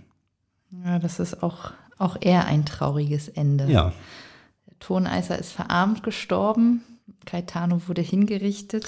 Ja, es ging tatsächlich einigen Alchemisten so. Ne? Das, äh, wir werden ja dann noch jetzt vielleicht Zeit haben, noch ein kurzes Beispiel zu nennen wo es nach einem glücklichen Ende aussah, aber was ja. auch nicht so glücklich war. Ne? Ja. Genau, also wir haben ja hier eine Geschichte, die vielleicht ein bisschen anders als in den Märchen endet. Wenn man von einem Held spricht, haben wir hier ja unseren Anti-Helden. Ähm, der Held zieht ja in der Regel aus und kehrt an Persönlichkeit gestärkt zurück. Bei dieser Heldengeschichte, in Anführungsstrichen gesetzt, ähm, ja, kann man weniger von einem Hans im Glück sprechen, sondern der auszieht, um das Fürchten zu lernen, sondern es ist eher jemand, der auszieht und das Fürchten lehrt. Ähm, das Beispiel Caetanos hat sich relativ schnell rumgesprochen und es gab ähm, ja einige Alchemisten, die sich davon gewarnt fühlten und um ihre eigene Haut bangten. Ähm, es lassen sich da verschiedene Beispiele der Zeit nennen. Aber vielleicht gibt es auch mal Beispiele, wo es auch eine, sagen wir mal, eine Erfolgsgeschichte zu verzeichnen gab, wo man vielleicht von Glück im Unglück sprechen kann, wo Alchemisten auch ähm, ja, nutzbringende Entdeckungen gemacht haben. Da gibt es äh, tatsächlich einige. Ganz kurz habe ich ja schon den Hennig Brandt erwähnt mit, dem, mhm. äh, mit der Entdeckung des weißen Phosphors. Ähm, die berühmteste ähm, ist aber sicherlich, oder der berühmteste Alchemist, äh, wo sich so vieles mischt, äh, so ein Stück von Caetanos Geschichte, aber eben dann auch diese, diese Erfolgsgeschichte, wo am Ende eine nutzbringende Entdeckung gemacht wurde, das ist ähm, äh, Johann Friedrich Böttger, ne, also der Erfinder des europäischen Porzellans. Auch Böttger startete als Goldmacher, ne, der war gelernter Apotheker oder ging mhm. in eine Apotheke in die Lehre und behauptete eben auch, diesen Stein der Weisen zu besitzen, diese, diese Tinktur oder dieses Pulver ähm, auch ihm kam man auf die Schliche, also er lebte auch in Preußen. Er floh aus Preußen nach Sachsen. Ähm, dort hörte man, dass es eben auch ein Goldmacher wäre, äh, stellte ihn an, nahm ihn dann auch in, in eine Art Erzwingungshaft. Also häufig wurden ja Goldmacher äh, nicht, nicht als Bestrafung eingekerkert oder inhaftiert, sondern eben deshalb, damit sie, ja, damit sie eben in der Haft Gold machen sollten und eben nicht, nicht weg konnten. Mhm. Ne? Ähm, ja, dabei, dabei drohte man dem äh, Böttger tatsächlich, der war ja ein Zeitgenosse von, von Caetano, lebte also zur gleichen Zeit, drohte man dem Böttger auch wirklich ein ähnliches Schicksal an wie Caetano. Der Böttger beschäftigt sich dann natürlich mit der Goldmacherei ähm, in Sachsen, kam dann aber ähm, ja von diesem Goldmacherweg so ein bisschen ab und hat sich zunehmend mit den Experimenten zur Nachahmung von chinesischem Porzellan beschäftigt. Äh, da hatte er auch einen, einen Gönner, der ähm, Walter Ehrenfried von Schirnhaus hieß der, ein Adliger, aber eben auch ein, ein, ein dilettantischer Alchemist und der wollte eben hinter dieses Geheimnis der Porzellanherstellung kommen. Denn Porzellan, das war äh, zu dieser Zeit an allen europäischen Höfen extrem beliebt und sehr, sehr teuer, aber das war also wirklich ein absolutes Luxusprodukt. Ja, und wenige Monate nach der Hinrichtung Caetanos, also auch im Jahr 1709, gelang es dem Böttger dann äh, tatsächlich nach aufwendigen Experimenten erst dieses ähm, rötliche Böttger-Steinzeug herzustellen und später dann auch das äh, weiße Porzellan. Und dieses weiße Porzellan, das nennt man ja nicht äh, umsonst auch das weiße Gold scheinbar also ein, ein, glückliches Ende, aber hier muss man sagen, ähm, ja, also äh, dass der Böttger durch seine jahrelangen Experimente, eben durch das, durch das Stehen in dieser verrußten, verrauchten, ähm, in dieser Werkstatt oder in dem Labor eben mit diesen giftigen Stoffen sehr krank wurde und eben auch kurz danach äh, mehr oder weniger schon als junger Mann noch äh, starb. Wie alt war Oder müsste ich jetzt nachgucken? Äh, kann ich nachliefern, äh, aber ja, müssen wir mal nachgucken. Weiß ich jetzt ist nicht mir ganz genau. Mal, nee, nee, Toneister ist mir gerade durch den Kopf gegangen, der ist ja nur 34 geworden. Ja, wenn. das war wirklich dann sehr jung und auch äh, Caetano ist nicht sehr alt geworden. Nee, es war auch Mitte 30, ja, dann Mitte, Ende 30. Wenn es stimmt, dass er 1670 geboren wurde, was äh, ja auch nicht so ganz klar war. Genau. Ja, ein äh, anderes Beispiel, äh, und damit komme ich jetzt ganz an den Anfang zurück. Äh, ich habe euch ja versprochen, dass es auch ein bisschen um preußisch Blau gehen wird. Äh, das ist nämlich äh, die Entdeckung des Farbstoffes preußisch Blau, ist auch so eine Erfolgsgeschichte, an dem zwei Alchemisten gleich beteiligt waren. Einmal der vorhin schon erwähnte Dippel, ne, der dieses Buch geschrieben hat, der Cayetano in Berlin besucht hat, ihn auch begutachtet hat und seine Arbeit auch für gut befunden hat. Ja, und dann noch äh, ein Mann namens Johann Jakob von Diesbach. Ne? Die beiden waren in Berlin. Diesbach äh, hatte da kein eigenes Labor, sondern benutzte eben das Labor von Dippel und er wollte dort äh, roten Farbstoff herstellen. Ähm, ja, dabei ging diesem Diesbach aber wohl irgendwann die Pottasche aus. Das war wohl ein wichtiges, ja, eine wichtige Zutat zur Herstellung von Farbe. Ne? Und dann schaute er sich da so bei Dippel im Labor um, fand da wohl einen Topf mit Pottasche und dachte sich, gut, den nehme ich jetzt einfach. Er wusste allerdings nicht, dass diese Pottasche von Dippel, also von seinem Kollegen, schon für ein anderes Experiment benutzt wurde, dass diese Pottasche also schon ja, verunreinigt war. Mhm. Und durch diese Verunreinigung entstand dann im Ergebnis äh, ja kein roter Farbstoff, sondern eben tatsächlich ein tiefblauer. Und der wurde erst nach dem Ort der Erfindung Berliner Blau genannt und später dann preußisch Blau. Heute versucht wohl niemand mehr Gold herzustellen, so wie das damals der Fall war. Zumal man eben auch weiß, dass Gold nicht durch chemische Operationen aus anderen Stoffen herstellbar ist. Das ist eine Erkenntnis, die im 19. Jahrhundert äh, ja, gemacht wurde durch den russischen Chemiker Dmitri Ivanovich Mendeleev. Der hat auch das Periodensystem der Elemente ähm, ins Leben gerufen oder entwickelt. Ja, wenn man sich jetzt äh, in die Jetztzeit versetzt, gibt es ja natürlich aber auch heute andere Wege, um betrügerische Machenschaften äh, mit dem Versprechen auf große Gewinne ja, zu finden, zu suchen. Ja klar, gibt es, gibt es äh, immer wieder, ob das nun äh, irgendwelche auf Sand gebauten Finanzprodukte sind, die äh, ja vor mittlerweile über zehn Jahren diese große Finanzkrise ausgelöst haben. Was mir äh, oder wer mir spontan einfällt, ist äh, eine junge Frau, eine Amerikanerin, Elizabeth Holmes heißt äh, sie. Die hat äh, ja als, als junge Studienabbrecherin oder galt mal als der weibliche Steve Jobs. Die hat als junge Studienabbrecherin, hat an der Stanford University studiert, ähm, ein, ein Start-up gegründet und hatte die Idee, einen, ja, ein revolutionäres, äh, ja, einen Blutschnelltester äh, zu entwickeln, mhm. äh, mit dem man eben hunderte, Dutzende verschiedene Krankheiten äh, ganz schnell nachweisen konnte. Hat dann mit, mit dieser Idee Risikokapitalgeber angelockt, äh, ange, angeworben, die haben sich da auch überzeugen lassen haben investiert. Ähm, dann stellte sich aber heraus, dass das nicht so leicht umzusetzen war, ne? dass also das nicht, nicht realisierbar war, so, ein, so einen Schnelltest zu machen. Und dann begann eben ihre, ihre Betrügerkarriere. Ne? Also sie hat sicherlich nicht gestartet eben mit dem, mit dem, mit der Idee, jetzt äh, Milliarden, äh, ja, Leute um Milliarden zu bringen. Ähm, aber sie ist dann da mehr oder weniger so reingerutscht, ja, und äh, hat dann eben, um, um mehr Geld äh, zu akquirieren, um weitere Kapitalgeber ähm, zu überzeugen, ja, hat, hat, hat, wurden dann eben so Bluttests gefaked, so Apparaturen gebaut. Ähm, das Ganze war extrem erfolgreich. Terranos hieß dieses äh, Unternehmen, das sie da gegründet hat, ist äh, durch die Decke gegangen. Äh, diese Elizabeth Holmes war dann auch die, das, die erste weibliche Selfmade-Milliardärin, bis das Ganze vor wenigen Jahren dann aufgeflogen ist. Irgendwann kommt ja immer der Zeitpunkt, wo man dann eben wie Caetano ne, fliehen muss oder es geht in die Hose. Elizabeth Holmes ist nicht geflohen. Ähm, ja, sie wurde eben überführt, äh, auch äh, ja angeklagt, verurteilt und sitzt jetzt für ja, knapp zwölf Jahre äh, wegen Betrugs im Gefängnis. Ne? Aber das ist ja auch so eine Art moderne Goldmacherin. Ja, ja. Eine, eine, Nachfahrin auch der Alchemisten. Ja, so ja genau. So fast mit Blut. Anspruch. Ja, ihr Lieben, mit diesem, diesem Blick in die Gegenwart äh, oder in die jüngste Vergangenheit äh, kommen wir jetzt auch zum Ende unserer heutigen Folge. Ich äh, ja, hoffe, ähm, ihr habt euch gut unterhalten, ähm, habt ein bisschen was dazugelernt. Äh, wie immer ähm, könnt ihr unseren Podcast überall da hören, wo es Podcasts gibt, also auf allen gängigen Podcast-Plattformen. Schaltet auf alle Fälle zur nächsten Folge wieder ein. Ich verspreche, es wird sich lohnen. Ja, dann bleibt mir nur noch, mich zu verabschieden. Tschüss. Ja, tschüss.